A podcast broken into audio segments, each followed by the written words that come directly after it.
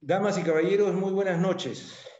Nos reencontramos en los Jueves Mineros, uno de los eventos más importantes del sector y que el año pasado ha traído, tanto, ha traído tanto interés del público en general. El año pasado tuvimos más de 40 Jueves Mineros y casi lo han visto unas 60.000 personas, con más de 3 millones de minutos de, de, frecuencia. Una cosa realmente admirable. Nuevamente, en el 2021, reiniciamos los Jueves Mineros y no lo podíamos reiniciar de mejor manera que teniendo al presidente del instituto haciendo una presentación sobre perspectivas y desafíos del sector minero, acompañado de tres personalidades que, como bromeábamos el otro día, podrían ser una plancha presidencial.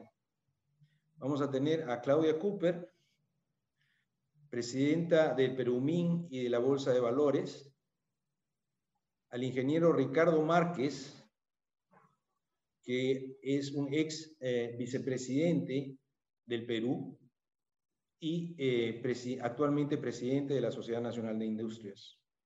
También vamos a tener al ingeniero Rómulo Mucho, ex presidente del instituto, presidente de la empresa FOEX y candidato al Congreso con el número 34 y el partido Rómulo, ¿cuál es? Me estoy olvidando.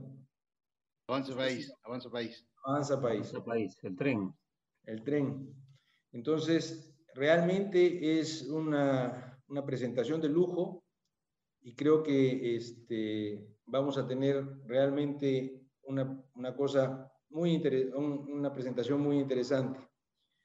Antes de comenzar, Quisiera agradecer a los auspiciadores de este evento, en esta oportunidad, a Calcesur, a Ferreiros, a Pan American Silver, a POX Contratistas, a SRK Consulting, Rehain Soluciones Ambientales e Ingeniería y a PricewaterhouseCoopers. Muchas gracias a ellos por el auspicio. Sin más, y agradeciendo de antemano la participación de nuestros invitados y de nuestro presidente como presentador, dejo en el uso de la palabra al ingeniero eh, Víctor Govitz. Adelante, Víctor, por favor. Gracias, Carlos. Muy buenas noches con todas las personas que nos acompañan en esta presentación. Eh, voy a tratar de ser ágil en la presentación. Eh, esta es la agenda, la que están viendo. tres grandes temas quisiera presentarles. Primero, ¿cuál es la agenda minera global? La industria minera peruana es parte de, esa, de esta gran industria global, cuáles son los desafíos y oportunidades que tiene la minería en el mundo.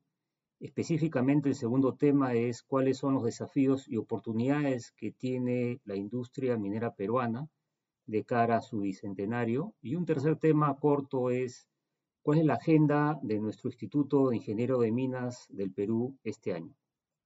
Empezando en el tema de la minería global, aquí nuevamente es un resumen, estos son los desafíos y las oportunidades que vemos.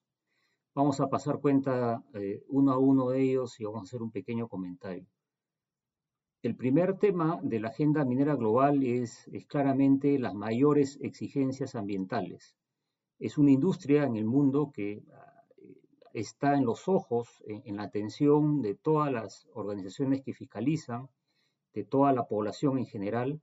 Y hay tres temas que son de permanente atención. El primero de ellos son los depósitos de relaves. Como ustedes seguramente recordarán, en el año 2015, en el año 2018, eh, hubieron en, Brasil dos, dos grandes accidentes de fallas de relaveras. Este tema se ha vuelto muy relevante. Las empresas al día de hoy tienen que publicar en sus reportes que son de conocimiento de todos los inversionistas, de cualquier persona, que, desee verlo de la estabilidad de las presas de relaves. Es un tema muy relevante y creemos que en general va a ser un tema que va a crecer en, importancia y en atención. Lo mismo eh, van a ser los planes de cierre.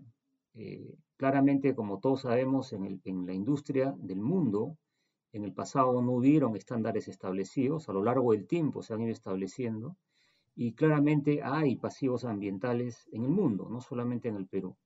pero para las minas existentes, para los nuevos proyectos, al igual que el tema de relaves, va a haber mucha atención sobre los planes de cierre.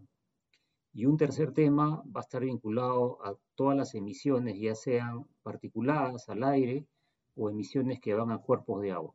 Es decir, en general, es una industria que siendo importante, como vamos a ver más adelante, tiene estas exigencias que van a suponer, obviamente, eh, mayores desafíos, mayores costos. Otro segundo desafío, un segundo desafío de la industria minera global, no solamente en el Perú, es la necesidad que se integre con su entorno. Cuando hablamos de su entorno es cada vez es más, es una, como dije, es una industria muy visible, cuyos permisos, sus autorizaciones, eh, no solamente dependen de la autoridad, sino que la ciudadanía ah, tiene influencia sobre los permisos y por lo tanto la planificación del desarrollo minero tiene que estar acompañado del desarrollo territorial y por, ende a su vez eh, existe creciente demanda por generación de empleo local. Un tercer desafío de esta industria minera global es que los yacimientos, los yacimientos que eran fáciles de operar, de, explotar, de, encontrar, se vuelve cada vez más difícil. Los yacimientos cada vez son más complejos.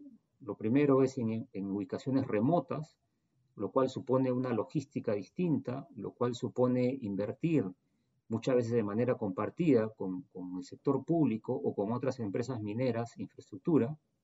Tenemos yacimientos con contenidos metálicos decrecientes o contenidos metálicos que son castigados justamente por, las nuevas, por los nuevos estándares ambientales.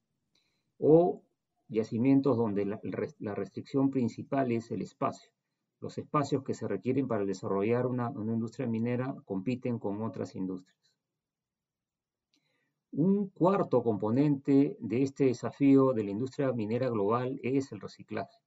Es decir, como hemos visto, van a haber mayores exigencias ambientales, mayor exigencia en la obtención de permisos, mayor exigencia en la búsqueda de encontrar empleo local, desarrollo territorial, eso sin duda va, a llevar el precio hacia arriba, van a haber menos proyectos que se puedan desarrollar cumpliendo esas exigencias, pero ese precio no es infinito. Es una industria, eh, finalmente producimos metales y, hay una industria de reciclaje que va a crecer en la de manera eh, creciente en la medida que los precios de los metales suban. El incentivo va a ser la subida del precio. Son cifras importantes en metales como el, plomo, como la plata, eh, pero pueden ser importantes en otros metales también. Y otro desafío no menos, no menos eh, importante en esta mirada global es el nacionalismo. Hay muchos países que cada vez presionan más por la participación del Estado en vez de la inversión privada en esa lámina que está superpuesta, está en colores, eh, usando el concepto del semáforo, y claramente en nuestra región, en rojo, destaca Venezuela, destaca de manera negativa, y después destaca ya con un color más este, anaranjado, con menos intensidad, el tema de Bolivia. Es decir, en, general es una industria global que en algunos territorios del globo terrestre tiene dificultades porque son gobiernos son gobiernos que no necesariamente creen en la inversión privada o respetan la legislación existente y por lo tanto eh, hacen difícil el desarrollo de la industria en esos territorios. Si ustedes ven en color rojo también está todo Rusia y está en África varios países del África. Claramente este, es un desafío, como repito, del cual el Perú no, lo sufre. Si ustedes ven en esta mirada global, el Perú es considerado un país de bajo riesgo. Eh, y eso es un atributo que hay que, destacar. Sin embargo, estos desafíos que he mencionado se compensan, se van a compensar por, por oportunidades eh, que van a permitir operar con menores costos, tomando ventaja del cambio tecnológico. Y claramente uno de ellos es la tecnología digital, que no necesariamente supone menos empleo, supone un perfil de trabajador distinto y supone una mayor eficiencia en toda la cadena productiva. otra oportunidad es la diversidad. Es una industria donde cada vez es más importante la diversidad como una forma de atraer talento, de traer el talento eh, para el desarrollo de, los desafíos que hemos visto. Eh, claramente en las empresas que son globales, esta, esta presión por incrementar la diversidad se hace, se hace más evidentes.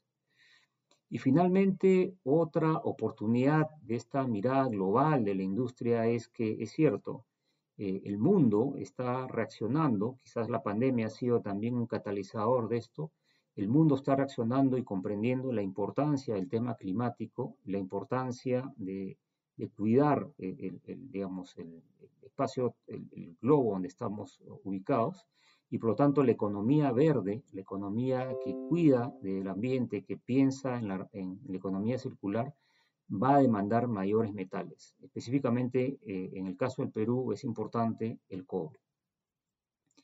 Entonces, esa es una mirada muy resumida de cuáles los desafíos de la industria minera global, de la cual somos parte. Y ahora permítame pasar un poco a desarrollar lo que considero que va a ser la agenda minera peruana. Obviamente no es una agenda de un día, es una agenda compleja, pero, pero es bueno ponerla en contexto eh, y hacer la comparación con, con, lo que está pasando en el mundo. ¿no?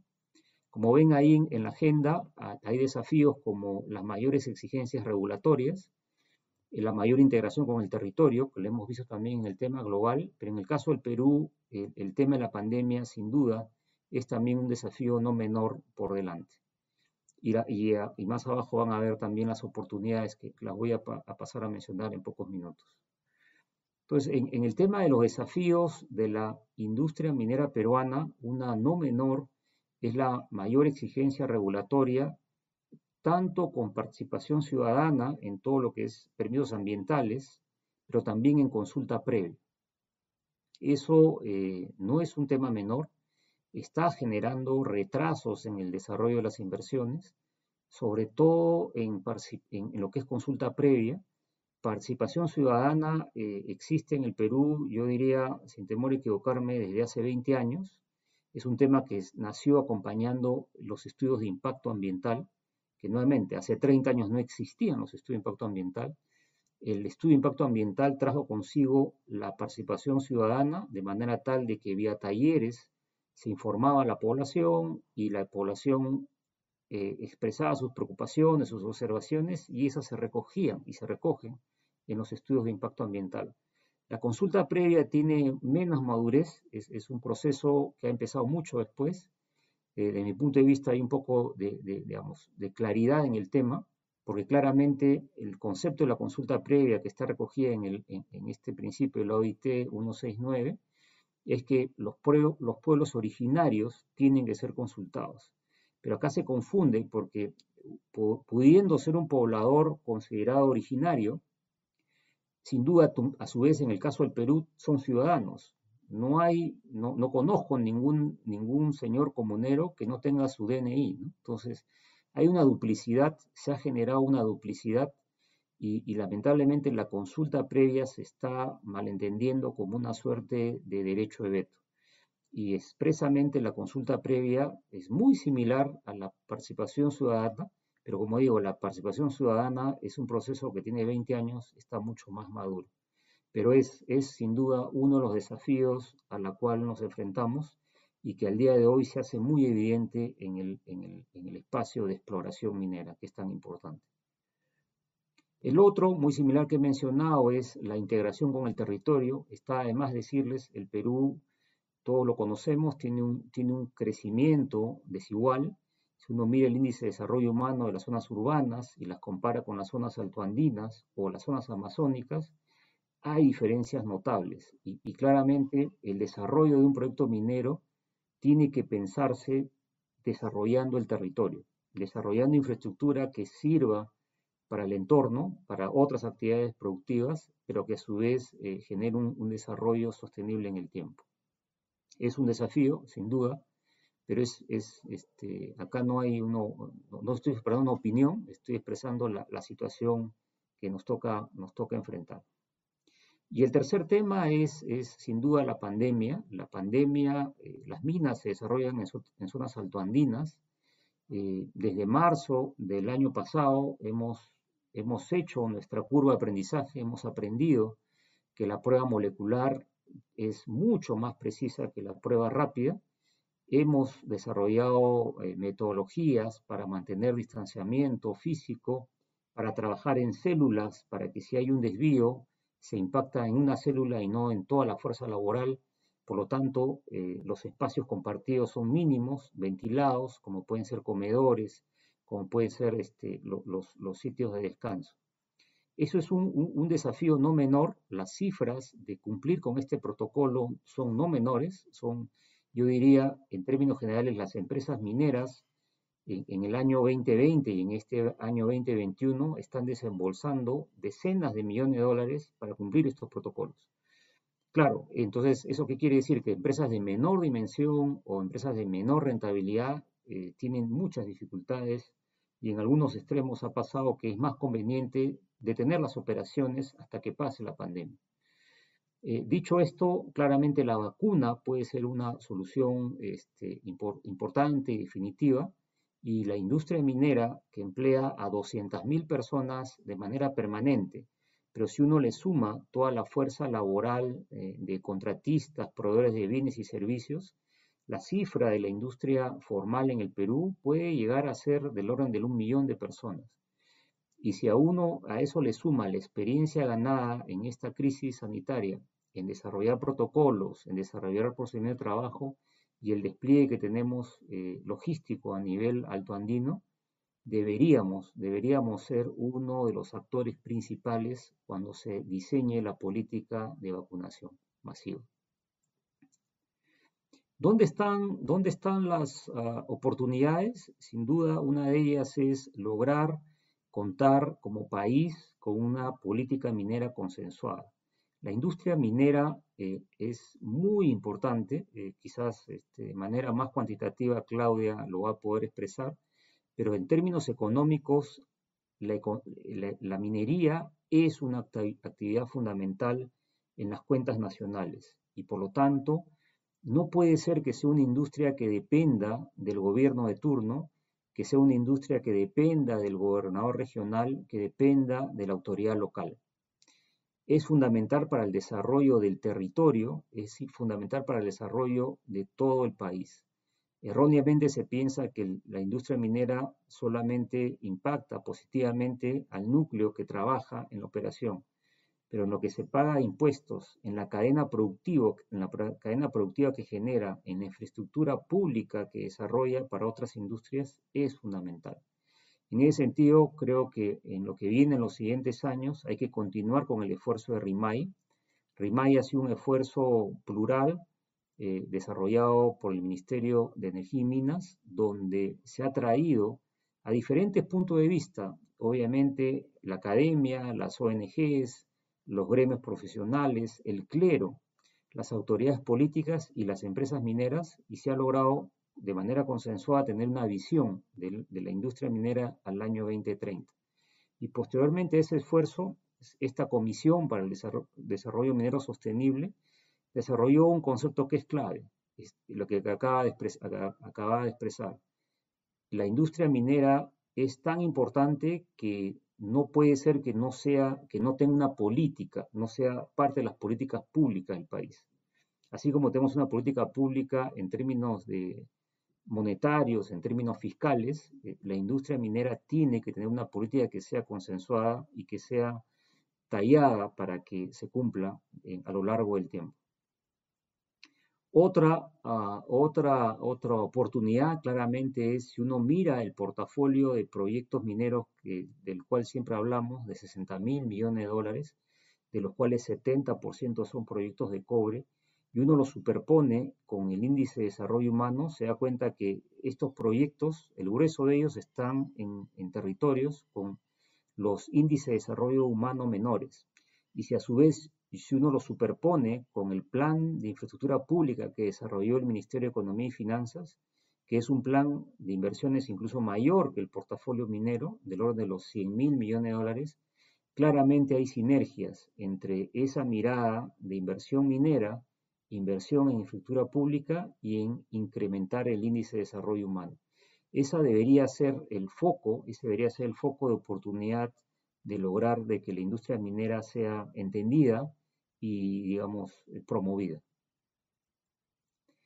Cambiando un poco y saliendo de la, de la minería formal, este tema de la minería no formal es un tema no menor.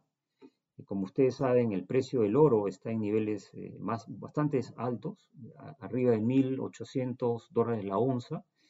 Previo a la pandemia estaba en niveles de 1.300. Y claramente es, la minería no formal es una expresión clara de la larga tradición minera que existe en el Perú. Lamentablemente, esta, esta minería no formal emplea entre 400.000 a 500.000 personas y claramente su no formalización los lleva a un mercado negro desde la compra de insumos, la compra de equipos, la comercialización y toda la cadena productiva. Y obviamente los intermediarios, que lamentablemente muchas veces son dineros este, de otras de, fuentes vinculadas a actividades ilegales, como puede ser el narcotráfico, terminan siendo los que toman ventaja de esta situación.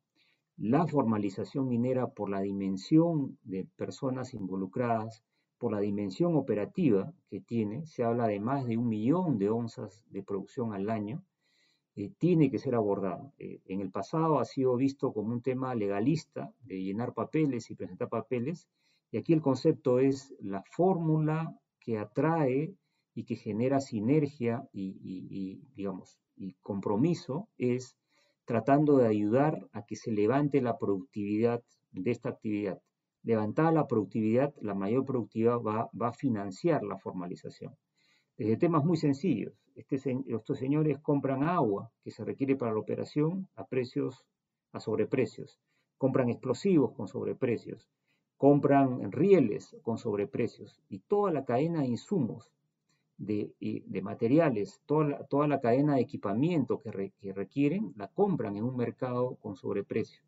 No tienen acceso a capital de trabajo a costos de capital razonable y finalmente lo que producen no reciben el justiprecio. Entonces, toda esta cadena productiva está plagada de ineficiencias y obviamente si, si está plagada de ineficiencias, el riesgo de seguridad, el riesgo de incumplimiento ambiental y obviamente el no cumplimiento de la legislación laboral o de prestaciones sociales está más que, más que obvio. ¿no? Entonces, esto sí requiere una mirada distinta, creemos que no una mirada legalista de, de trámites de papeles, sino entender la cadena productiva y generar los incentivos adecuados para la formalización.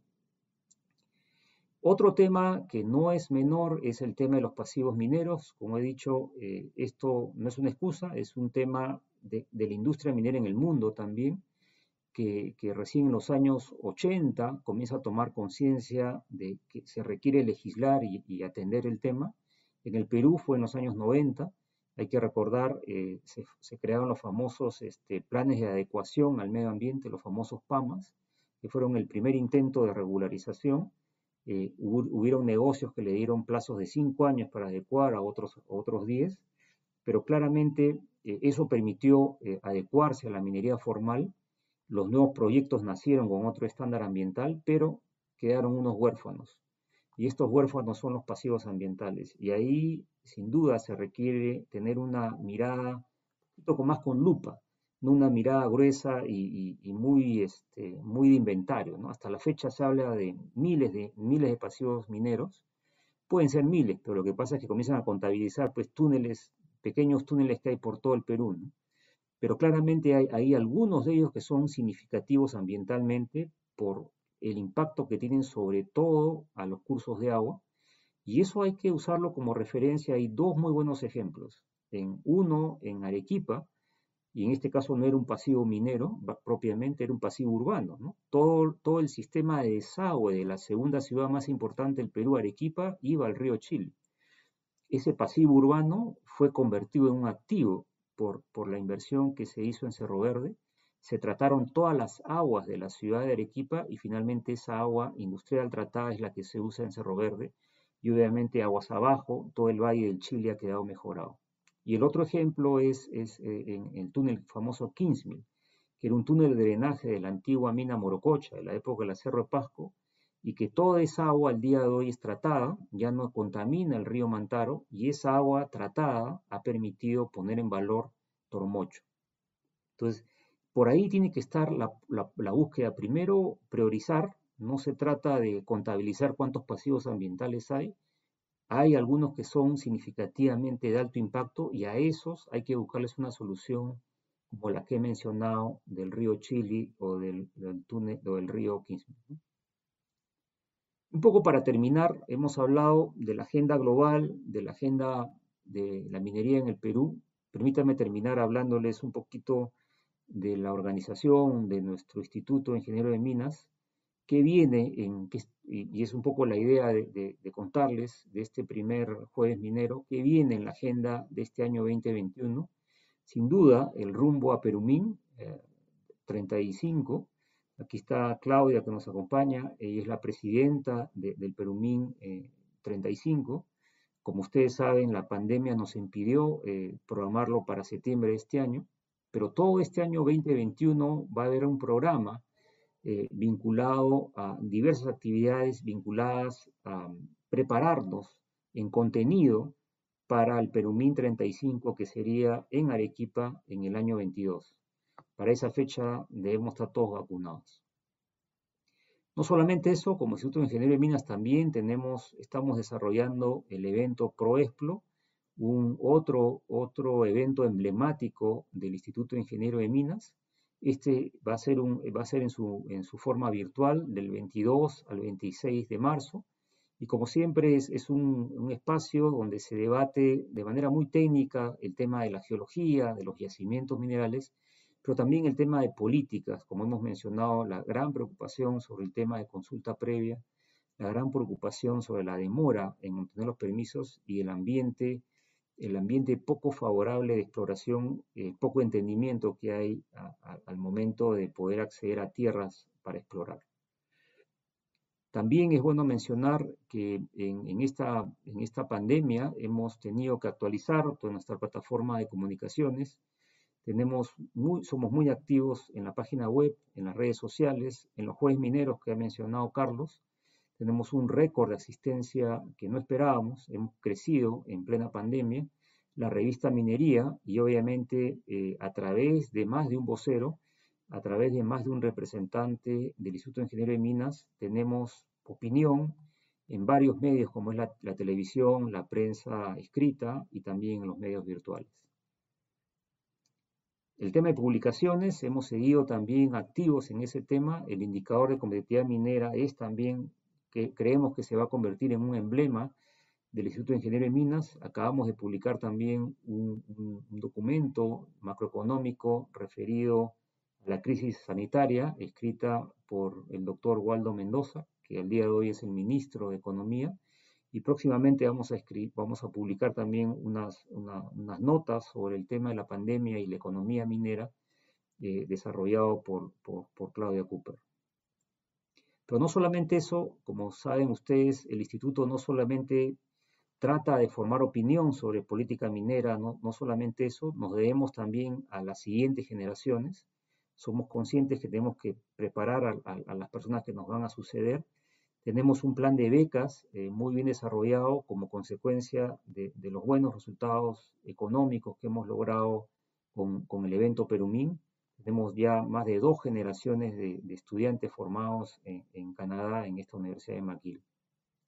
Pero no solamente eso, el instituto también se debe a sus asociados seniors. Aquí es una foto antigua, este, ahí veo a, mi, algunos amigos que ya no nos acompañan. Este, es una foto, tenemos en el instituto una sala VIP donde todos los jueves teníamos una, un, cine club, una película que incluía, como ven ahí, la canchita en color amarillo. Ahora eso se ha convertido en una plataforma virtual. De manera virtual hemos logrado mantener activos a todos nuestros asociados senior y ahí tengo que agradecer y, reconocer el trabajo de un miembro de nuestro consejo directivo como es este Raúl Garay. También estamos próximos a reiniciar los desayunos comerciales, que es un punto de encuentro entre los proveedores de bienes y servicios de la industria con las empresas mineras, una manera de actualizarlos, este, dónde son las inversiones futuras. Y eso es, eh, y con esta lámina termino, en esta lámina eh, de manera panorámica he querido, pueden ver ustedes los temas que he abordado.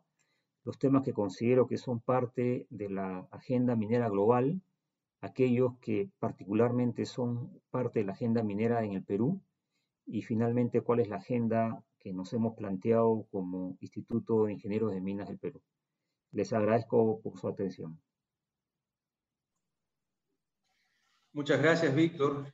Creo que ha sido una revisión panorámica del entorno minero muy, muy completa y además de una manera muy positiva, porque podría haber gente que podría haber dicho muchos de esos temas de una manera muy negativa, pero creo que, y ese es el espíritu del instituto, hacer proposiciones, la forma en que se pueden llevar las cosas de manera positiva y se puede salir adelante de toda la problemática. Creo que ver a la minería como un elemento que coadyuve a la mejora del ambiente, que colabore con el cambio climático es importantísimo. La visión de cómo se han resuelto pasivos ambientales en el Perú, el caso de Cerro Verde y el caso de Cerro, el túnel son realmente emblemáticos y, y hay que sacarlos para que se puedan mostrar y se vea todo lo que se puede hacer en minería con respecto especialmente al tema del agua. Bueno, no quisiera ahondar más, creo que ha sido una magnífica presentación y ahora eh, quisiera darle eh, la palabra a Claudia Cooper, presidenta de la Bolsa de Valores y presidenta de Perumín. Adelante, Claudia, por favor. Bueno, buenas y quiero agradecer primero la invitación y agradecerle a Víctor por la presentación que la verdad eh, ha incluido casi todo de manera este, muy simple y entretenida. Yo, creo que hemos podido ver todo de una manera muy global. Este, y, yo a veces creo que lo más complejo, normalmente, eh, lo simple esconde cosas mucho más complejas que cuando nos llenamos de, de, de demasiada, demasiada información. Yo creo que he logrado entender perfectamente los retos eh, y el entorno en que se mueven estos retos. Eh, yo quiero empezar un poco desde, desde mi experiencia a comentar este, lo que Víctor ha presentado. Eh, en primer lugar, eh, el tema macroeconómico es el tema para mí más importante dada la, la especialidad que yo tengo. Digamos, yo, yo, mi especialidad en el tema económico es el tema, es la macro en realidad. Y, cuando a mí se me ofreció ser parte del, tema de Perumín, lo que más me atraía era era de alguna manera entender cómo el, el, principal sector que genera la macroeconomía en el Perú funcionaba de una, a una mayor profundidad. Cuando uno ve las cuentas macroeconómicas, lo que ve claramente es que al Perú le ha ido muy bien. Y le ha ido muy bien en lo fiscal, le ha ido muy bien en lo externo. Y eso es lo que ha permitido que nuestro país crezca. Y en esos dos factores, el sector minero es absolutamente esencial. Eh, nuestras exportaciones eh, son, obviamente todo el mundo lo sabe, dos tercios de ellas vienen del sector minero. De lo que se habla menos es de la cuenta financiera, ¿no es cierto? Eh, esa cuenta financiera donde viene la inversión extranjera directa, que es el principal elemento de la cuenta financiera, los dólares no solamente vienen porque exportamos, sino también vienen porque se invierte en minería acá y la minería es esencial para eso. Entonces, lo que nosotros tenemos es una entrada de divisas que ha sido importantísima para la estabilidad del tipo de cambio. Y la estabilidad del tipo de cambio sí es una cosa que afecta al ciudadano común, ¿no? Eh, claramente cuando empezamos a tener turbulencias del tipo de cambio, lo que termina ocurriendo es que todos los periódicos lo ponen en primera plana, ¿no? El tema es que nadie lo está asociando a, a, que esa ausencia de devaluaciones excesivas se debe a que tenemos un sector minero que nos está ayudando a eso.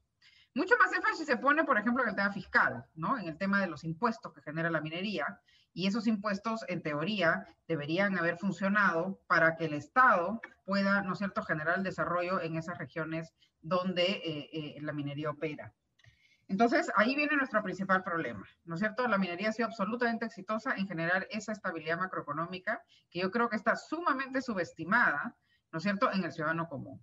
Y por eso no me extrañaría que lo, la mayoría de candidatos no hablan del tema minero, porque aparentemente ningún ciudadano no, se, no, no, ven que eso le va a generar votos porque el ciudadano no es consciente de que esa estabilidad cambiaria, esas bajas tasas de interés para acceder a un crédito hipotecario, eh, esa, eh, eh digamos, esa estabilidad de precios tiene mucho que ver con esa producción minera que hoy día nos trae divisas este, y nos trae sobre todo estabilidad siempre, eh, alguna vez fui a, hacer una presentación que la sociedad me contrató para hacer una presentación sobre, sobre el sector minero y todo el mundo me preguntaba de cuánto iba a llegar en Canon.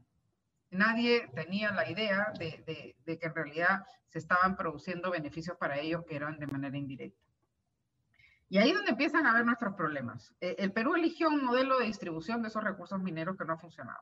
Claramente, eh, creo que hay que repensarlo completamente, la manera como distribuimos esa riqueza minera a la sociedad y sobre todo a las zonas donde, donde la minería opera, claramente ha fracasado absolutamente.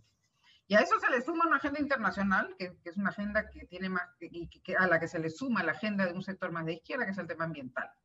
¿No es cierto? esas dos, esos dos temas, eh, esa, esa falta en la distribución de recursos, este tema ambiental, que además se traduce en un tema que sí es más, más complicado, que es el tema de los pasivos ambientales, en realidad la población lo que ve es que, como Víctor lo mencionó, e, el tema ambiental es un tema nuevo. Entonces, ha, habido mucho daño ambiental anteriormente que no es responsabilidad de las empresas actuales, pero que como sociedad no sabemos cómo atacar. Es decir, ¿quién va a sanear esos pasivos ambientales que no son responsabilidad de las empresas actuales y que el Estado tampoco quiere asumir porque no tiene los recursos?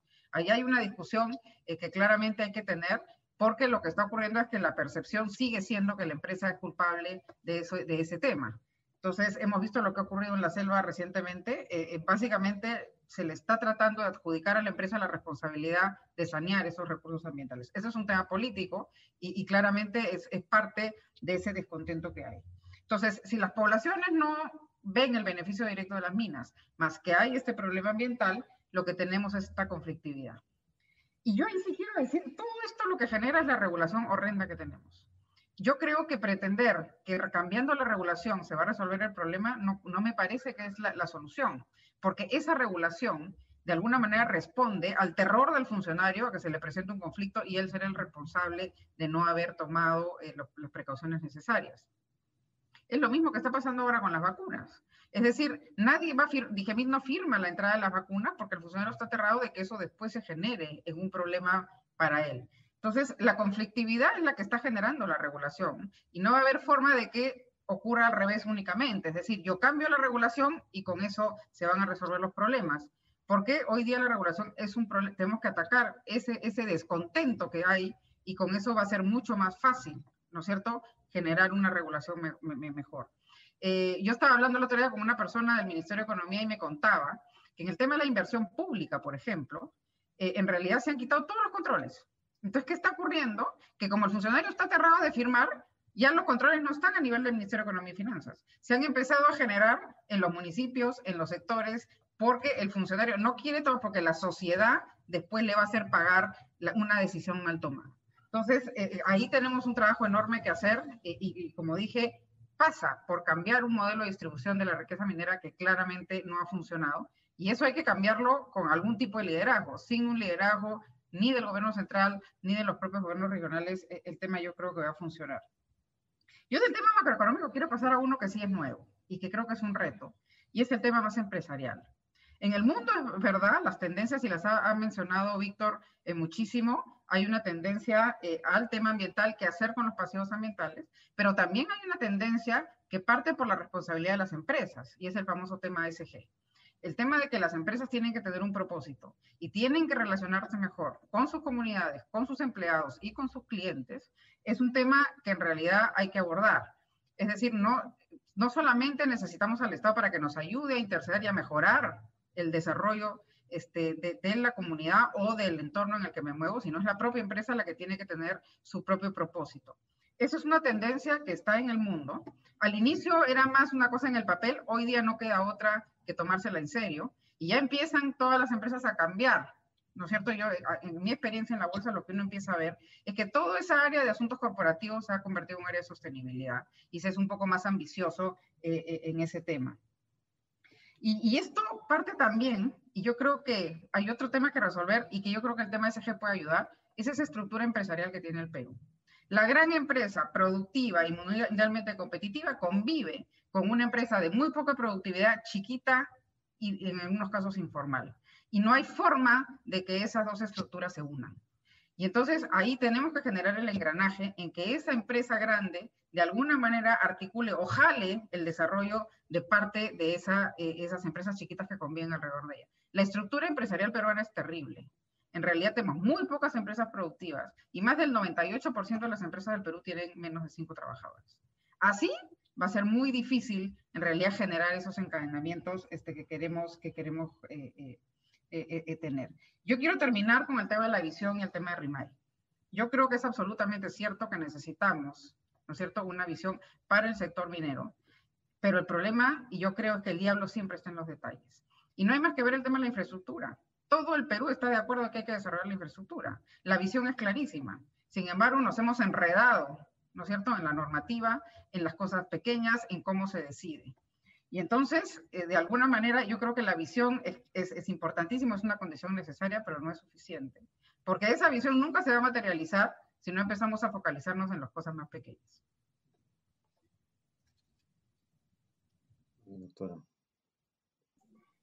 Gracias, Claudia. Muy buena presentación, muy interesante.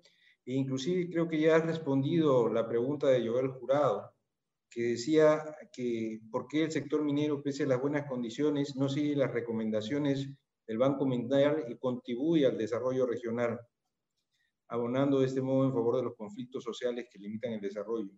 Y la verdad es que el sector minero pone los recursos, pone capacidades, pero a veces las limitaciones en la distribución de la riqueza que hace el propio Estado es que es la que limita que estos recursos sean usados a favor de las poblaciones. Y eso es importante decirlo. Los recursos están, se fiscalizan. Hay organismos internacionales que fiscalizan si las transferencias se dan o no se dan. Ahí está el, eh, eh, las estimaciones y todo. Sin embargo, a la hora de usarlos es donde nos encontramos con problemas. Y eso es el tema este, entre otras cosas, de que los funcionarios no se atreven a firmar y o la corrupción, que también es importante. Dejémoslo ahí, que creo que ha sido muy, muy interesante. Y ahora le cedemos la palabra al ingeniero Rómulo Mucho. Rómulo, por favor. Gracias, Carlos. Ah, gracias al Instituto de Ingenieros de Minas del Perú por invitarme esta noche a la apertura del Jueves Minero.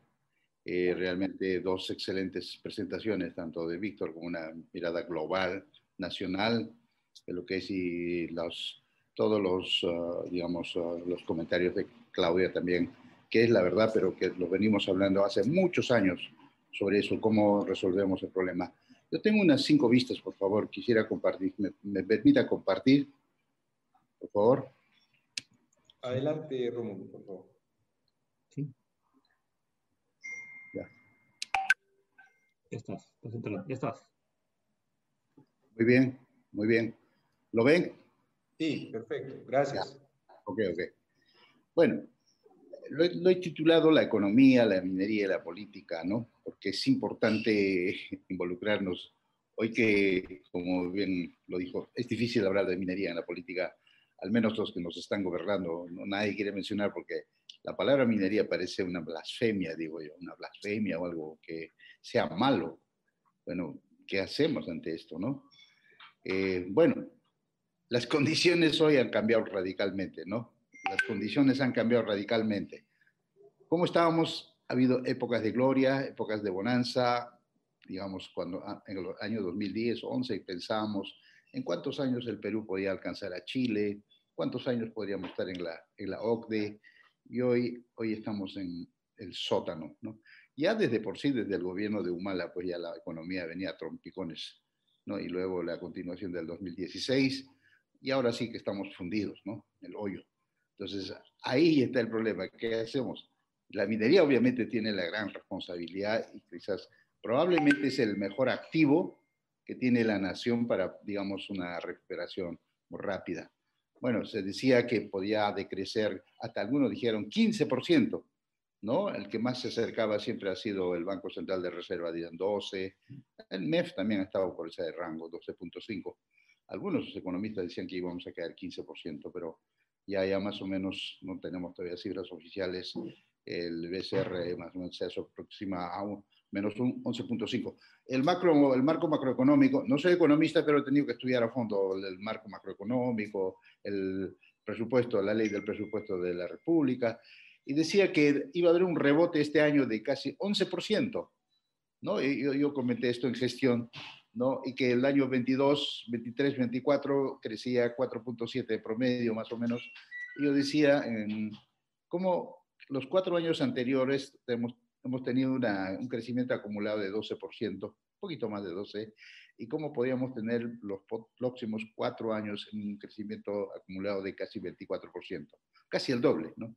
Bueno, lo cierto es que hoy, claro que esas proyecciones prácticamente ya no se van a dar, ¿no? Porque este año, dependiendo de cómo sea, qué gobierno tengamos, ¿no? Pro inversión, pro progreso, o un gobierno que no se dé cuenta de lo que pasa, o un antisistema que realmente puede fundir al país. Luego, que es muy importante entender, eh, Claudia en esto eh, sabe mucho más que cualquiera, mucho más que yo, que la cantidad de inversión que hay que invertir en el país para llevar al progreso. Un año llegamos a 28.2% del PBI, cuando deberíamos mantener más o menos ese rango todos los años para poder derrotar la pobreza, para poder crecer, hacer crecer la economía, para poder cerrar las brechas. Y cada vez hemos venido cayendo. El año pasado más o menos hemos cerrado con 20%, ¿no? Eso, entre, esto es la inversión bruta, la inversión pública más la inversión privada. Sabemos que la inversión privada es casi el 80%, promedio, en algunos casos más o en algunos casos, casos menos. Y dentro de ellos, de la inversión privada, la minería ronda también casi un 20%, ¿no? Algún año, creo que en el 2012-13, casi la minería llegó casi un 27-28% de toda la inversión privada. El, año pasado, el 2019, llegamos, creo si no me equivoco, a un 15% ¿no? de la inversión privada. Y bueno, esto es muy importante determinar que, la única, el único camino para poder reactivar después la inversión. La inversión privada es el que genera más ahorro, divisas, es el que genera, digamos, empleo digno, duradero, más que la inversión pública, generalmente la inversión pública es casi de temporal, transitorio, pero que para salir del paso, ¿no? Como es lo que han hecho ahora como arranca Perú de casi 6.400 millones y, y, así, pero la inversión privada sí es de mediano a largo plazo que puede, digamos, ayudar al Perú, ¿no? En este cuadro tranquilamente lo vemos cómo se genera el círculo, ¿no? El empleo, la producción de los impuestos, que los impuestos sirven para los bienes y servicios lo que acá siempre yo he dicho que cómo es que no hacemos entender a los gobiernos de que ellos administran un dinero que es nuestro, que es el del contribuyente, pero aparentemente, ¿dónde habrá ese, ese, ese, ese difícil momento en que ellos no pueden disponer como quieran, como en los últimos años se ha venido haciendo? Realmente no, no de la peor manera. Para mí el futuro es incierto. Estos temas lo hemos conversado con Carlos Torres de Todo Minería, salió en la última revista. Eh, tenemos un 47 proyectos por un valor de casi 57 mil millones, el CAPEX de inversión, es un número interesante. Con esto creo que sigue siendo un activo muy importante para, para la economía peruana. Eso ya hasta el cansancio lo sabemos. Pero esto no es tan fácil desarrollarlo hoy día y cada vez cada año se ha venido complicando más. Y hoy por hoy, en este momento, el gobierno no muestra, eh, digamos, la, la, voluntad de poder apoyar. ¿no? Lo que ha pasado en estos meses ha sido realmente desastroso. ¿no? Fines de noviembre, digamos, declara que es de necesidad pública, digamos, los proyectos de exploración en Piura y, el, y en enero dice que ya no es público, ¿no? Mediante un decreto anula que en esas partes del Perú no, no, puede hacerse minería, ¿no? Entonces, ¿qué cosa vemos? Es una falta de autoridad total, ¿no? Ahora también el, esto ha sido amenazado por la alcaldesa de Tambo Grande, pues que, no, el alcalde de Tambo Grande que, que le ha amenazado con un conflicto. Claro, tenemos historia que lo que, que, lo que ha pasado en el 2000, 2000, en el año 2000 con el proyecto Tambo Grande. Y también en el caso del corredor minero, en este caso el Hatbay en este momento tiene problemas porque eh, le están pidiendo, le están pidiendo el 7% de las utilidades, están pidiendo un convenio marco, así más o menos aproximado de 50 millones de soles por año, ¿no? Y, se, se, empieza el diálogo y se inicia y cada vez van cambiando de sede, o sea, es clarísimo que no quieren diálogo, sino quieren conflicto, ¿no? Y obviamente eh, esta gestión de un ministerio clave en el desarrollo del Perú, digamos, más bien está dando pie a que los antimineros no hagan de las suyas y prácticamente ya estamos sometidos, pues, ¿no? sometidos a ellos. ¿no? Y con esto, como bien lo saben todos los inversionistas, todos los ejecutivos, no, no, no hay la confianza necesaria, no hay la credibilidad como ni la predictibilidad para poder atraer, digamos, las inversiones que tanto, tanto necesitamos hoy más que nunca para reactivar la minería. Bueno, hay que decirlo, la izquierda quiere destruir al país. Eso, eso ya algunas veces conversamos, pensamos que podrían entender, yo creo que no van a entender nunca. La clase política ya no existe, se ha extinguido y los pocos que, que quedan ya no están en, la palestra y tampoco ya se les escucha. Esa, vivimos una farsa política donde reina la mentira, la confabulación, el desprestigio, el campo minado, pues. Nadie se atreve a entrar a la política. ¿Por qué? Porque dice que va a perder sus prestigios, va a arriesgar su, credibilidad. Bueno, creo que en este caso, creo que deberían entrar. Debería entrar la gente buena, los profesionales, para no dejar servido, ¿no? A los que nos están gobernando este momento. Creo que ahí está el mensaje clarísimo, ¿no? los hechos, cifras manejan a nivel internacional y no solamente internacional, muestran que nuestro país ha sido el del país que peor ha manejado la pandemia. Mal en economía, mal en salud. El, el, el gasto más grande para enfrentarlo y también con los resultados ¿no? Un, desastrosos cada, por, cada, por infectados y fallecidos por cada millón de habitantes bueno, no es, no es necesario que evalúe, analice qué cosa es lo que se ha hecho, ya todo el mundo lo sabe, eh, por qué, qué ha pasado para que tengamos esas cifras.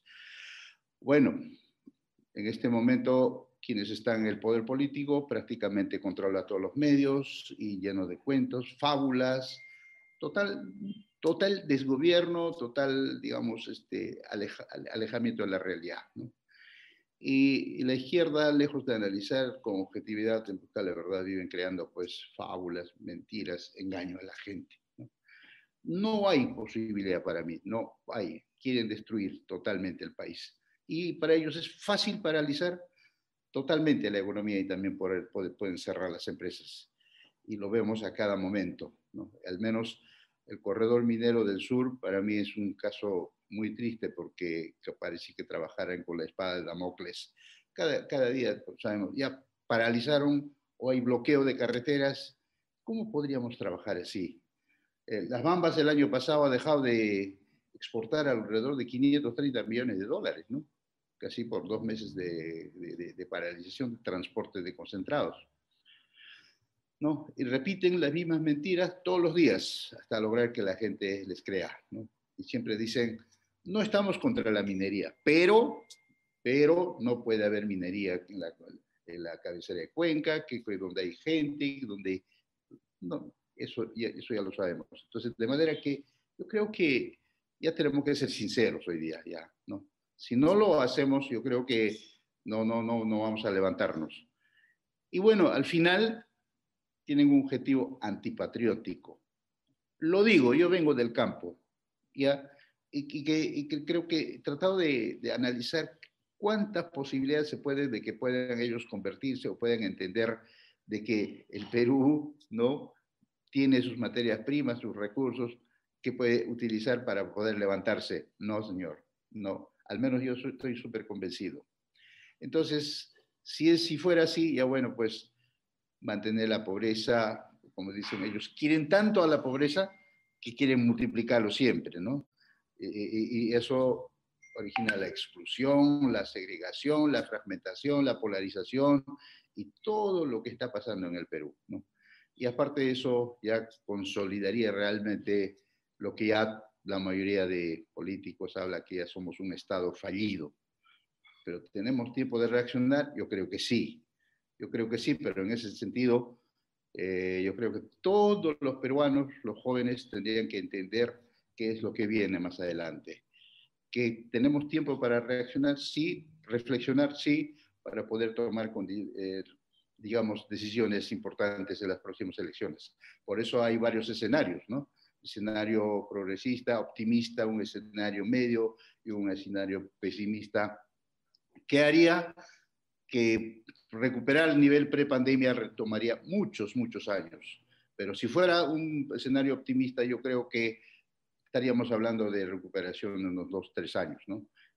Y bueno, eh, eso es todo. Eh, para finalizar, quisiera comentar de que el instituto ha hecho un gran trabajo el año pasado y que siga haciendo esto de la difusión, del análisis, de la, con objetividad del debate para poder, digamos, seguir este, proponiendo de que la minería tiene que ser importante y que la minería tiene que ser aliado del desarrollo en otras actividades.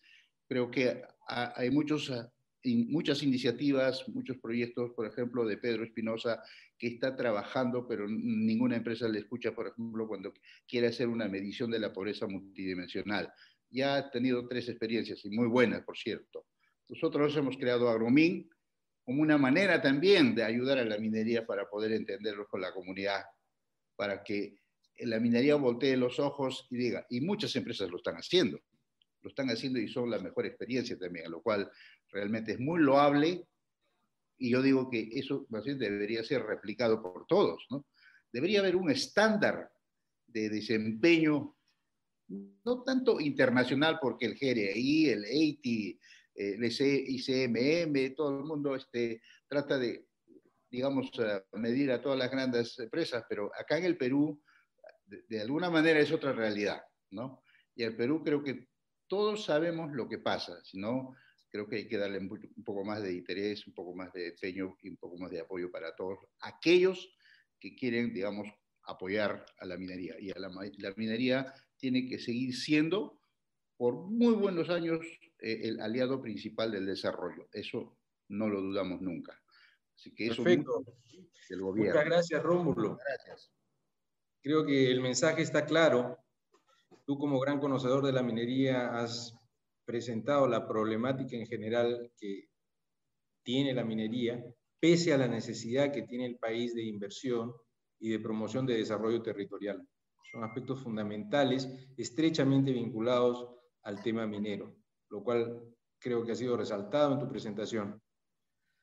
Ahora le pasamos la palabra, el turno, al ingeniero Ricardo Márquez, creo que está el ingeniero conversando con el presidente en este momento, entonces... Este, sí, espera un minuto, dice que está ocupado. Está, está, está, coordinando el tema de las vacunas, creo, en este momento, entonces dennos un, un minutito y pasamos a las...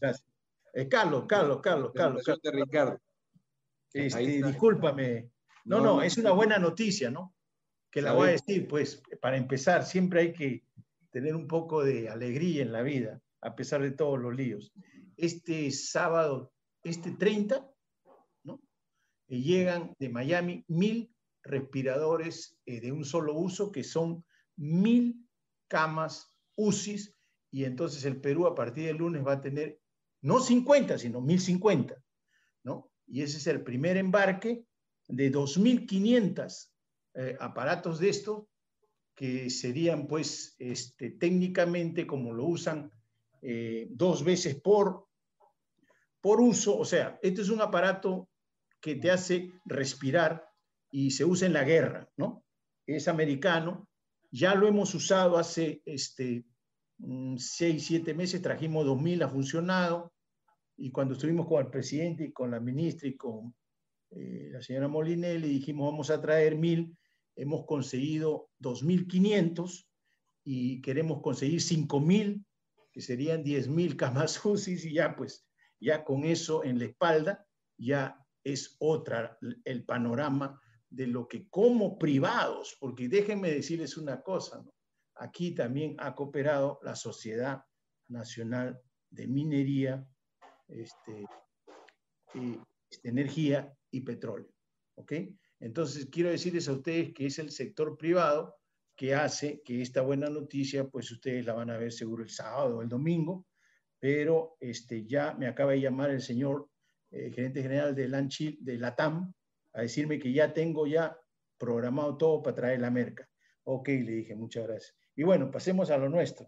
Felicitaciones, Ricardo, antes que nada. Esa es la forma en que trabaja el sector privado, eficiente y sin muchos miramientos.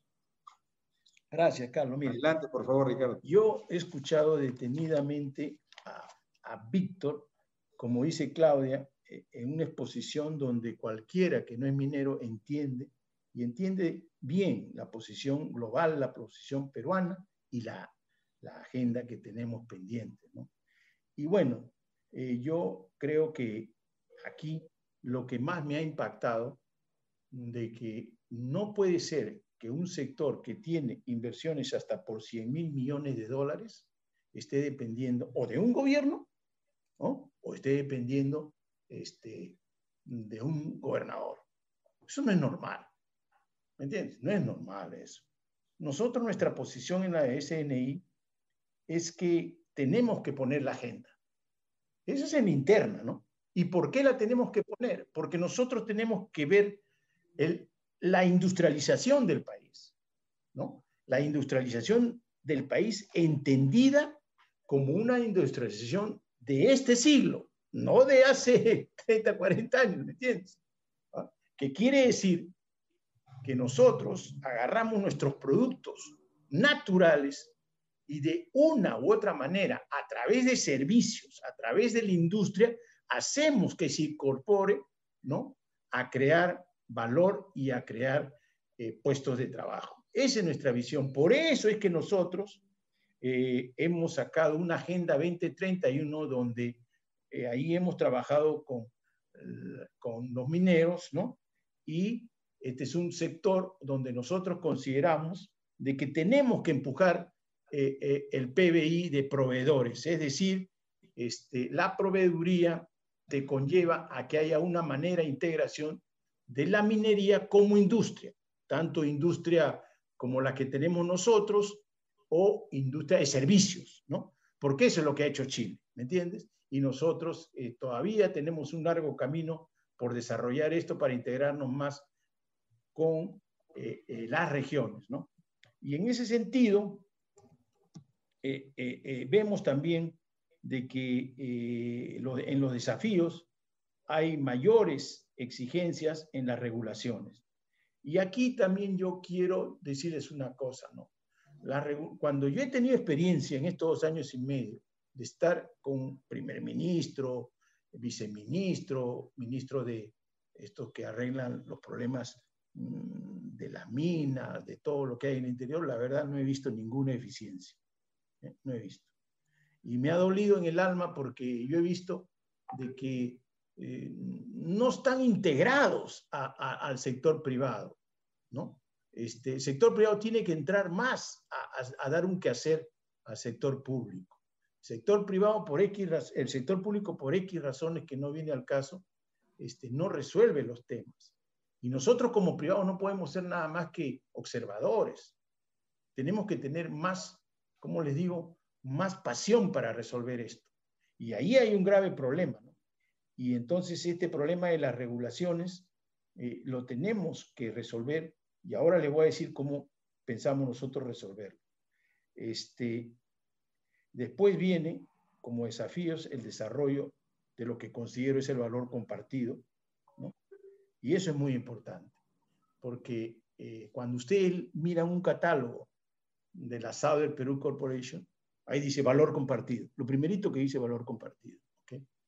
Y bueno, el valor compartido es un concepto que, bueno, ha venido al Perú hace unos, qué sé yo, me imagino que después del 2000, ¿no? Pero ya lo tenemos.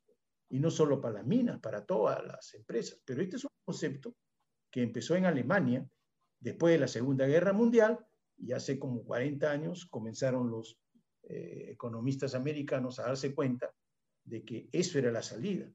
¿La salida a qué? La salida al, sistema capitalista. En Estados Unidos, el 50% de los jóvenes no creen en el, capitalismo. Eso es una realidad, ¿no? ¿Me entiendes? Este, y ha pasado en Estados Unidos lo que ha pasado, porque se explica, pues. Se explica que si el 50% de los jóvenes no están de acuerdo con el capitalismo, que ya no hay el sueño americano, entonces tienen ellos que, tener esa actitud y lamentablemente es así, ¿no? Si en todo el mundo se viene este movimiento que algunos le llaman globalistas y que, eh, ¿verdad? Es un movimiento en el cual mm, yo creo que algunos dicen que es de izquierda, yo no creo que sea izquierda, yo creo que nosotros los que somos de derecha, este, tenemos que ver las cosas con más apertura para poder ¿no? hacer lo que tenemos que hacer. Porque cuando hablamos de valor compartido, hablamos de que este, eh, es el valor territorial. Y en el valor, eh, eh, en, el desarrollo y la integración territorial, este, el entorno de las minas tiene que ser visto de una manera en la cual tú le puedas dar una visión de 20 años a los campesinos. Y eso no se da en este momento. ¿Y cómo lo haces? Como lo están haciendo Michiquijay, pero está mal hecho. Porque en el fondo Michiquijay este, siguen poniendo plata para, para hacer este, papas. Y siguen metiendo plata para hacer construcciones de campesinos que ya no son campesinos del campo, sino campesinos de la ciudad y que tienen su negocio de hacer construcciones.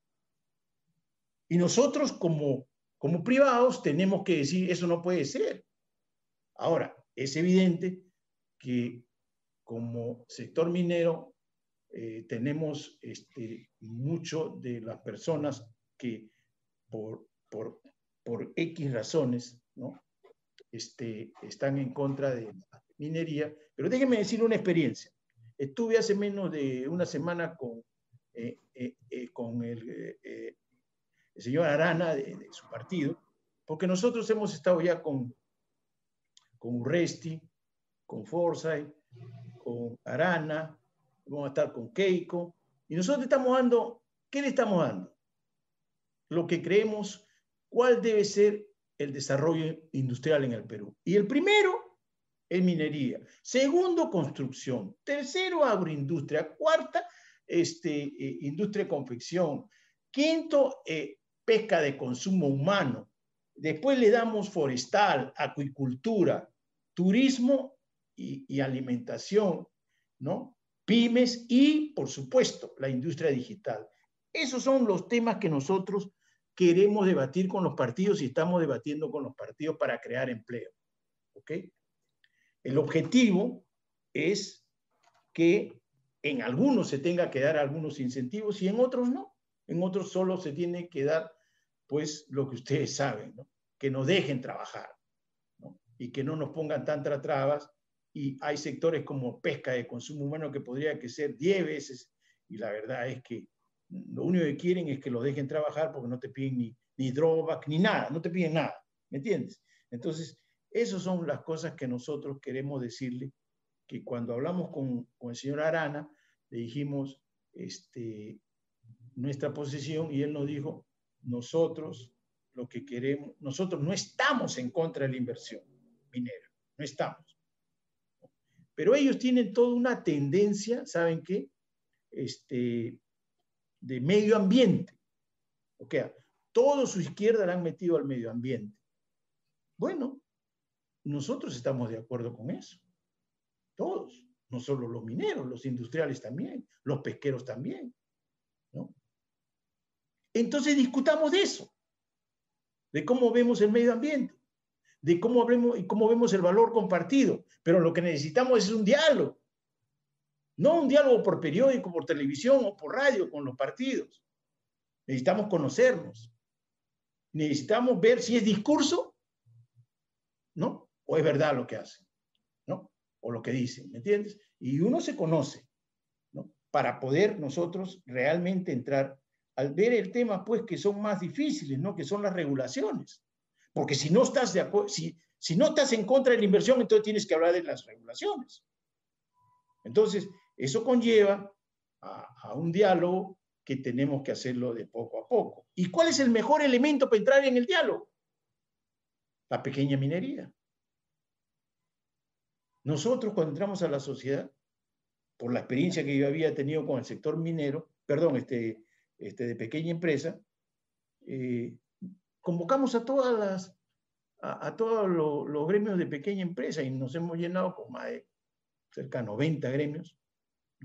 Ustedes quieren Gamarra, las Malvinas, este, Polvo Rosados, los de eh, Arequipa, Trujillo, Huancayo, La Oroya, todos. Pero ¿qué dijimos? Ustedes son adherentes nada más, o sea, ustedes no van a pagar nada y hemos logrado ser representantes de ellos ante el Ministerio de Economía y Finanzas. Se llama la Plataforma de Pequeña Empresa COPE y SNI. Y tenemos relaciones con ellos. Y entonces, ¿qué sucede? El gobierno, el gobierno dice, ok, yo quiero ver qué quiere la pequeña empresa. Y acá lo que tenemos que hacer en el sector minero es exactamente lo mismo, ¿no? Tal vez este, ustedes como institución puedan hacerlo y deben de hacerlo porque esa es una entrada a resolver un problema muy importante que no solo es desde el punto de vista humano, porque digo humano porque muchas de esas personas las chantajean porque no saben a quién venderle el oro, me vienen a decir, Ricardo, a mí me quieren meter preso, y yo sé que en este momento Sunat no tiene ningún, ninguna tienda ahí que reciba para comprar el oro. Entonces ellos son, ¿qué? Ilegales, ¿no? Entonces, estos son los temas que tenemos que encarar, que encarar como, como sector, para que de esa manera se vea no el discurso, sino la verdadera este, voluntad de resolver el problema. Ahora, es evidente que esa posición nos va a traer al próximo paso.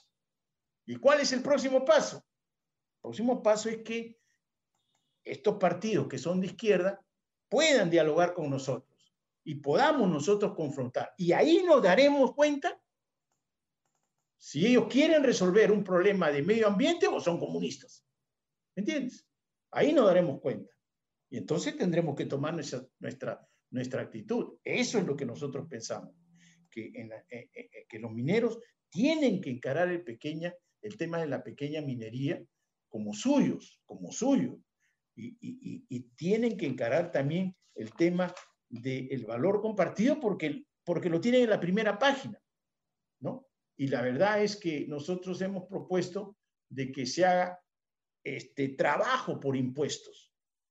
Es decir, que se pueda ayudar a, a las comunidades no en sembrar papas, sino en sembrar arándanos, que no es nada fácil, pero con una tutoría basado en estos impuestos, le des tú una visión para que ganen plata y manden sus hijos a la universidad. Porque los mismos campesinos, igual que tú y que yo y que mis padres, todos quieren mandar a sus hijos a estudiar a la universidad. Entonces tenemos que hacer eso. Ahora, este es un trabajo que no dura mucho, crean. Yo tengo el orgullo de decirles a ustedes, y ustedes los habrán escuchado, que el presidente de la República este, nos nombró en el trabajo que estamos haciendo con el gobierno central, esta última presentación, eso nos ha costado dos años y medio el reconocimiento de que hay gremios, y no solo la sociedad de industria, hay gremios, ¿no? Y estamos, todo lo que les he mencionado, en esta cooperación con el sector público, ¿no?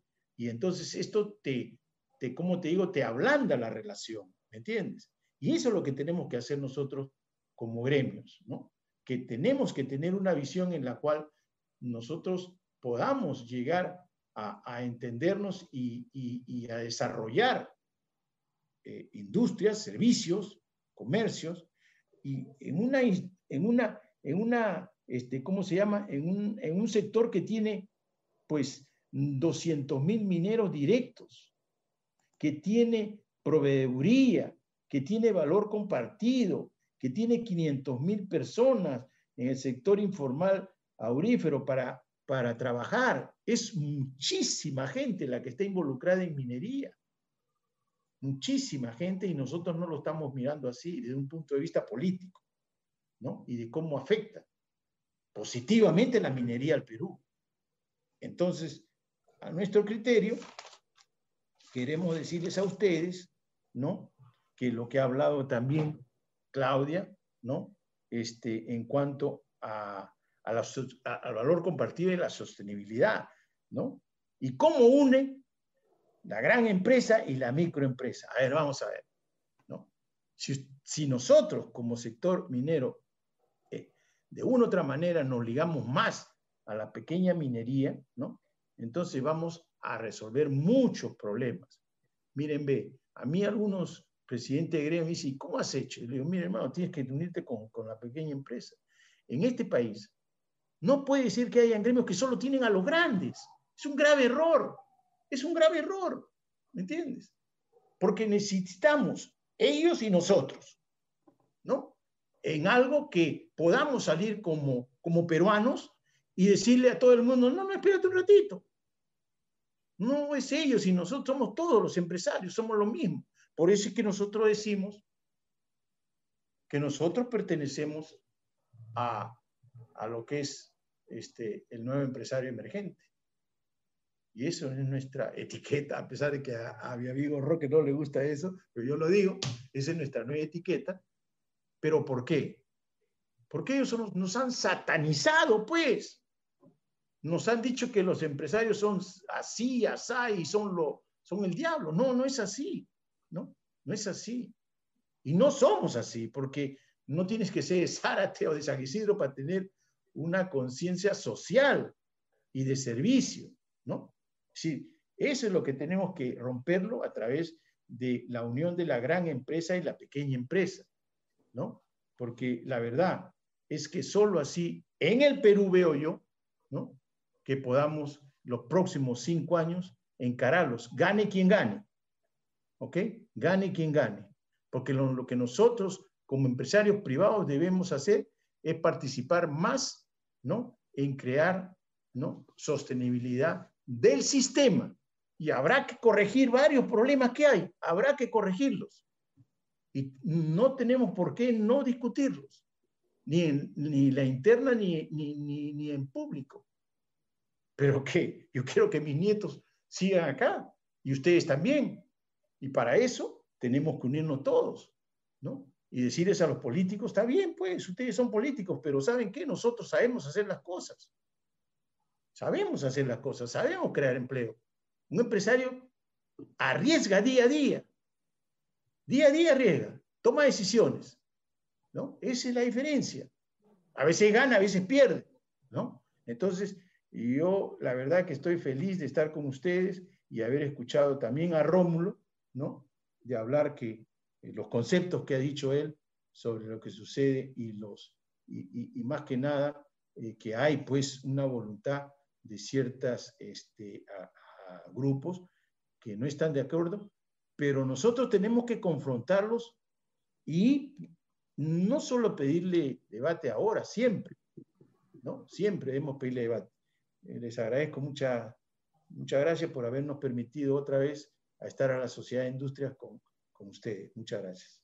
Muchas gracias, Ricardo. Qué interesante tus comentarios y la experiencia. Qué importante esto de unir a todos los empresarios y desmitificar esta, este paradigma que están creando del empresario como el malo de la película. Creo que eso es bien importante. Bueno, les agradezco a todos. No sé, Víctor, si quisieras redondear algunas cosas antes de pasar a las preguntas del público. quizás el, este, este panel que nos acompaña de alguna manera este, también resume el, digamos, el desafío y, lo, que lo que perseguimos, ¿no? Eh, Ricardo representa muy bien al sector industrial. El sector industrial eh, es parte de la cadena productiva de la industria minera. Eh, Rómulo también este, tiene, una, tiene, una, empresa muy exitosa que está vinculada al sector minero, en este caso en perforación, voladura, movimiento de tierras. Y Claudia, que está presidiendo el, el, el Perumín 35 y además tiene una experiencia vasta habiendo sido ministra de Economía, de alguna manera eh, trata de, explicar cuál es el objetivo también del instituto. ¿no? Tenemos que integrarnos, tenemos que tener una visión pública, privada, de toda la cadena productiva para tener un, por consenso un, plan, un plan de desarrollo del país, dentro del cual la industria minera es clave. Gracias. Hacemos ahora un poco a las preguntas del público. Hay muchas preguntas, creo que... Todas para Rómulo.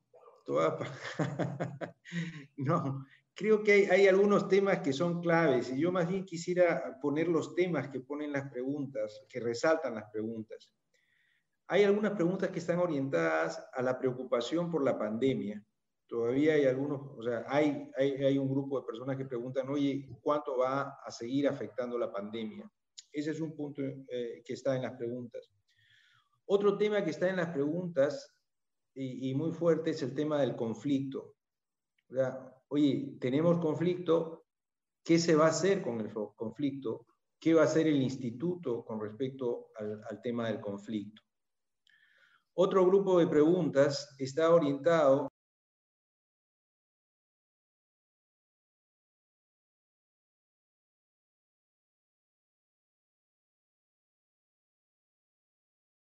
pero también hay el tipo de preguntas que se refiere, oye, ¿por qué no desarrollamos la industria que está alrededor del sector minero?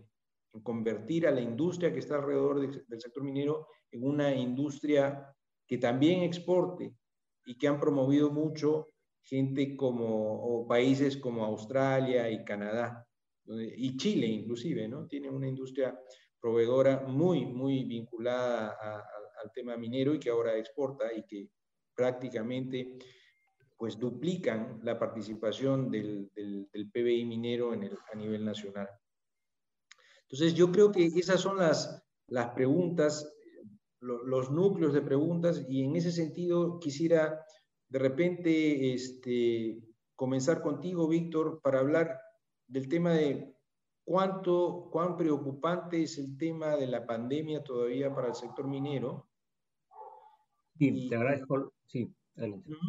Y, cómo ves el tema del proceso de industrialización en torno a la minería. Esta también la, vamos a compartir con, con, Ricardo. Tenemos ya pocos minutos, así que les pido que sean breves. Sí, gracias, Carlos. Yo, yo primero, en el tema de la pandemia, tenemos que recordar que la industria minera ante la pandemia tenía tres plataformas muy desarrolladas, muy maduras, una de ellas vinculada a la salud ocupacional, la segunda de ellas vinculada a la seguridad industrial y la tercera a la gestión ambiental.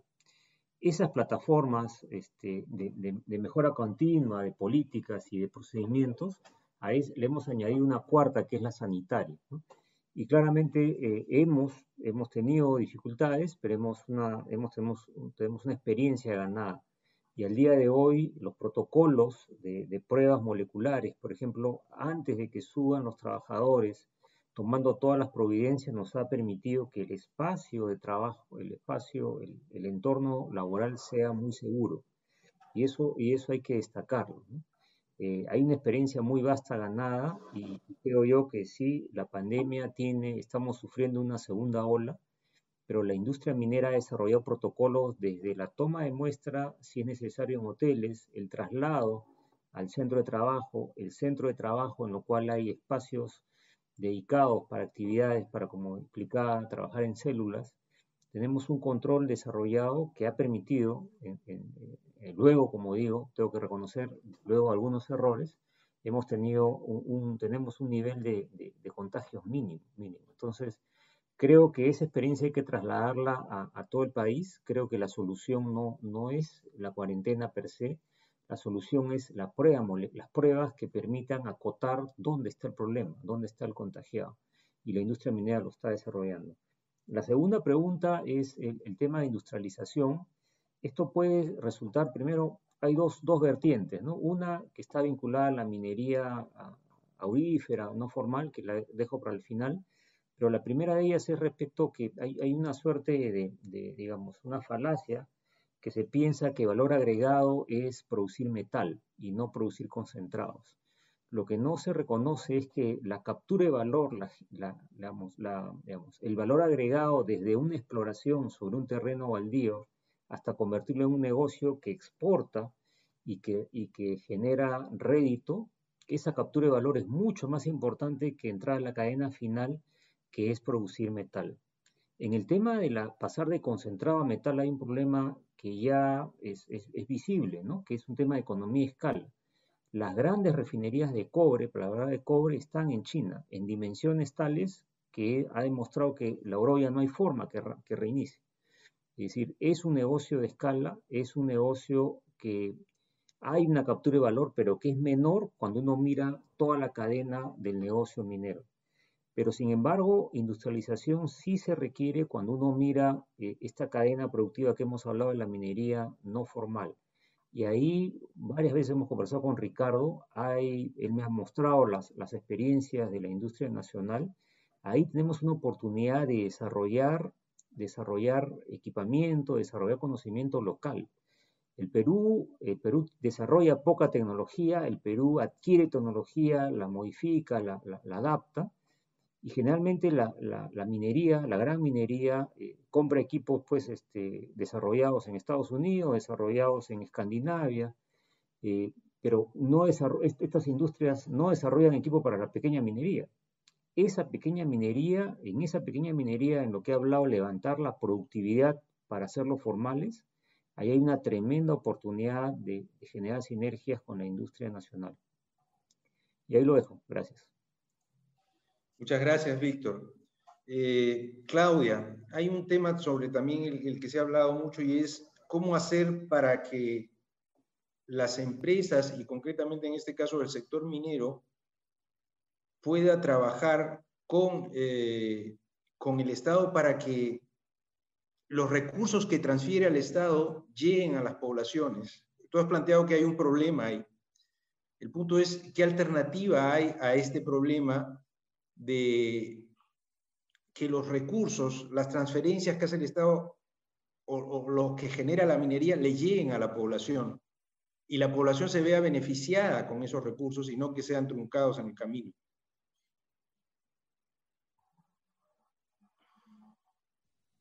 A ver, e-, esa pregunta, eh, lo que claramente eh, ha ocurrido es que hemos tenido un proceso de descentralización muy mal hecho. Y, yo creo que el problema yo no lo veo tanto en el diseño de un nuevo modelo de, de, distribución. E-, el problema creo es que necesitamos el liderazgo. Eh, yo creo que hay muchas personas inteligentes y, y, en la academia y en el propio Estado y, o que hemos estado que pueden diseñar un modelo de distribución mejor el problema es que hay mucho derecho adquirido en el tema en que, ya tenemos y acá sin política no lo vamos a poder hacer. Eh, yo estoy de acuerdo eh, eh, con, Ricardo que, es absolutamente clave este, trabajar, y yo creo que eso no es un rol de la empresa minera, ¿no? Es un rol de, que tenemos que tener algún político que se quiera comprar el pleito. Más que comprarse el pleito, que logre el liderazgo para poder crear un modelo de distribución de esa riqueza que, que funcione. Hoy día eh, yo creo que es un proceso de, eh, lo que sí se generó es una descentralización muy rápida, muy mal hecha, ¿no? Eh, en un momento en que simplemente lo que hizo, se hizo fue distribuir recursos. Y eso lo que nos ha generado es un tema muy complicado de inversión pública. tenemos toda una red de gobernadores, de alcaldes, de, eh, que, que, realmente eh, no, ah, no, no, tienen idea de cómo hacer los proyectos y además se ha llenado de corrupción. Es como que a una empresa le quintupliquen el presupuesto de un año al otro, no tiene cómo gastarlo bien. Y lo único que está pensando es cómo hace para usufructuar de, ese, de esos, esos recursos enormes. Y a eso le sumamos una presión gigante por ejecutar, porque lo único que se mide en el Perú es si ejecutaron o no ejecutaron el presupuesto. Nadie mira si se está dando el servicio, ¿no? Este, y a eso le sumamos, y ahí viene otra vez mi tema ya con mi gorro de bolsa SG, un prestigio de la empresa de la, industria de la construcción que se hizo añicos por el tema de la bajada. Entonces, la empresa privada lo que tiene que empezar a hacer es mejorar su prestigio. Eh, más que empezar a ayudar a diseñar un modelo que creo que para eso son los funcionarios o los multilaterales quienes deberían diseñar. Yo creo que estamos mejores políticos que lideren algún cambio, empresas que se ocupen de, de mejorar su relación con la sociedad, ¿no es cierto? Y recuperar ese prestigio enorme, este, eh, ¿sabes? Políticos, el modelo yo creo que es lo más fácil, ¿no? Y empresas que, que se reenganchen a la sociedad. Perfecto, muchas gracias. Rómulo, una pregunta vinculada a tu planteamiento y que el público está expresando, o sea, ¿cómo hacemos para que el sector minero uh, se vincule más con el desarrollo territorial, con el desarrollo de las diferentes zonas del Perú? Como de alguna manera lo hizo la Cerro de Pascua en su momento. Te, iba a decir eso. Creo que la experiencia realmente no había esa palabra de desarrollo sostenible, pero Cerro de Pascua ya lo había hecho. Eh, desarrolló agricultura, desarrolló ganadería, trajo el corriedal de Nueva Zelanda y lo cruzó con el criollo, ahí está. Ahí todavía encontramos en algunas comunidades todavía esas caritas negras que daban buena carne y buena lana, ¿no? Y también realmente desarrolló industria. Realmente fue espectacular, porque antes traía productos de afuera y comenzaron a poner propias fábricas acá, de, que es la metalúrgica para fabricar bolas, coras, molinos, coraza, todo, todos, los, todos los implementos para fabricar la minería, celda de flotación, avanzaron en cobre hasta hoy día es Indeco, explosivos, su propia fábrica, todo es privado hoy día, Renasa, que era fabricada de reactivos, antes traían, ahora fabricaban todo, o sea, ¿qué hubiera pasado si eso hubiera seguido avanzando? Yo creo que hubiéramos estado hablando de otra cosa. Además, hay que decir que el Perú no está en pañales. Hay industria peruana que se está exportando. Resemín exporta a Serbia, Kazajistán, a África, a Chile. En Teniente hay máquinas uh, Voltec, este, ¿cómo se llama? Uh, Raptor creo que está trabajando en Chile, de, la, de Resemín peruana, pero todavía exporta pequeña cantidad, pues como quisiera un apoyo del gobierno para que exporte mil millones, dos mil millones. ¿Qué necesita? ahí está Rock Drill, ahí está eh, Imin, ahí está como siete, ocho fábricas y también las que exportan este, tecnología como FIMA, eh, lo sabe eso Ricardo, ¿no? Dice que sí hay capacidad, sino que necesita un impulso mayor. y ahora para industrializar, permíteme un minutito nada más, eh, partiríamos por los um, famosos como llamados MEDS en Australia, que los clústeres desarrollen más tecnología. Aquí en el Perú todavía se hace así, todavía, pero así en pequeña cantidad. Ya se fabrican cucharones, se fabrican muchas partes que ya antes se traían. Se están, se están este, reemplazando. De manera que con un clúster esto avanzaría mucho más. La tecnología, la transferencia, conocimiento, economía, mayor trabajo y mayor valor también aquí en el Perú. Y creo que ese sería el primer paso para llegar a la industrialización, ¿no? Y por ejemplo, el litio. Litio lamentablemente tiene un problema legal, pero mucho esperábamos avanzar con el litio, porque el litio en roca tiene mejor comportamiento, tiene más ley, y que había, yo había conversado con el presidente inclusive de Alex Holmes, que ya estaba para invertir 800 millones. Hoy hay un problema, hay un litigio de algunas concesiones, eso ya está retardado. No sabemos cuánto va a durar, pero sí existe la posibilidad de que en litio podemos avanzar mucho más rápido que en cobre y con cualquier otro metal porque el proceso es mucho más corto, pero sí necesita tecnología, ¿no? Ahí quedo. Perfecto, muchas gracias Rómulo. Y ahora eh, me llamaba por teléfono Ricardo, porque a raíz de, las, de lo que ha dicho este Víctor, Rómulo, él tiene una primicia para nosotros, que la vamos a escuchar antes de que salgan los noticieros. Escucha una cosa. Nosotros siempre hemos estado conscientes de lo que le falta a la a, la industria manufacturera para crecer, ¿no? Y eso se da en que en todos los países que están desarrollados existe eh, el banco Eximbank, que ustedes saben, es un banco que ayuda a los exportadores a vender sus maquinarias en el extranjero. Si ustedes quieren comprar una máquina americana, está financiado por el Estado americano. Si ustedes quieren comprar de Brasil, lo mismo. Y nosotros le hemos estado diciendo al gobierno, bueno, al gobierno no, pues porque a COFIDE, porque ya han pasado tres gobiernos, y le hemos dicho, oye, ¿por qué nosotros, los fabricantes de maquinarias que exportamos, no podemos dar esas facilidades?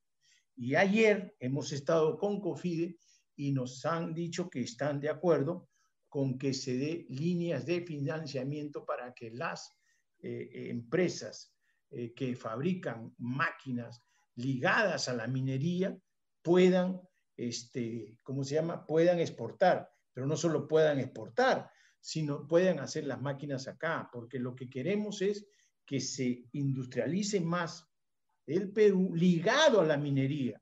Y eso pasa y siempre va a pasar por el lado financiero, por empresas que son aún no, empresas grandes, ¿ah? no les estoy hablando de pequeña empresa que hay en el Perú, y al menos ya hemos conseguido ese, esa posición del directorio de COFIDE. Eso es lo que le quería decir. Muchas gracias, Ricardo.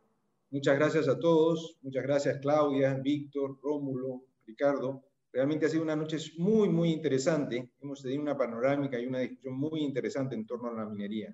Creo que el primer jueves minero ha sido un jueves minero de bandera, como se diría.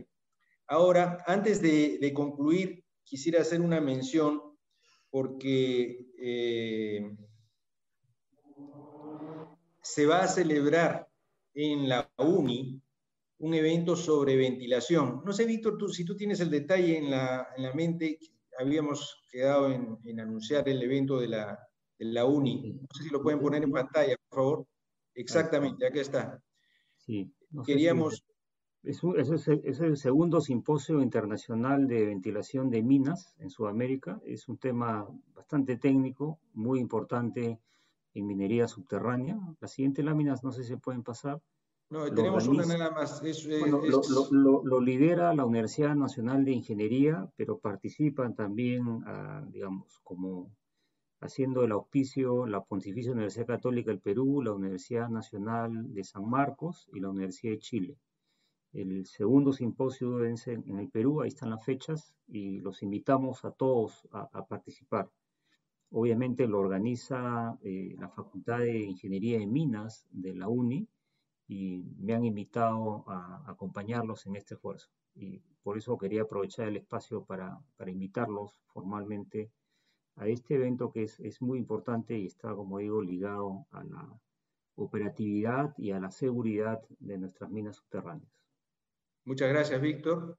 De todas maneras, vamos a tener más anuncios a través de nuestras redes sociales respecto al segundo Simposio Internacional de Ventilación de Minas. En todo caso, nuevamente muchas gracias a ustedes, muchas gracias a nuestra amable audiencia. Creo que hemos llegado nuevamente a 500 eh, participantes y me imagino que en el transcurso de la semana vamos a llegar a los 1000. Muchas gracias a todos ustedes por su, diría, como se diría en televisión, su amable sintonía.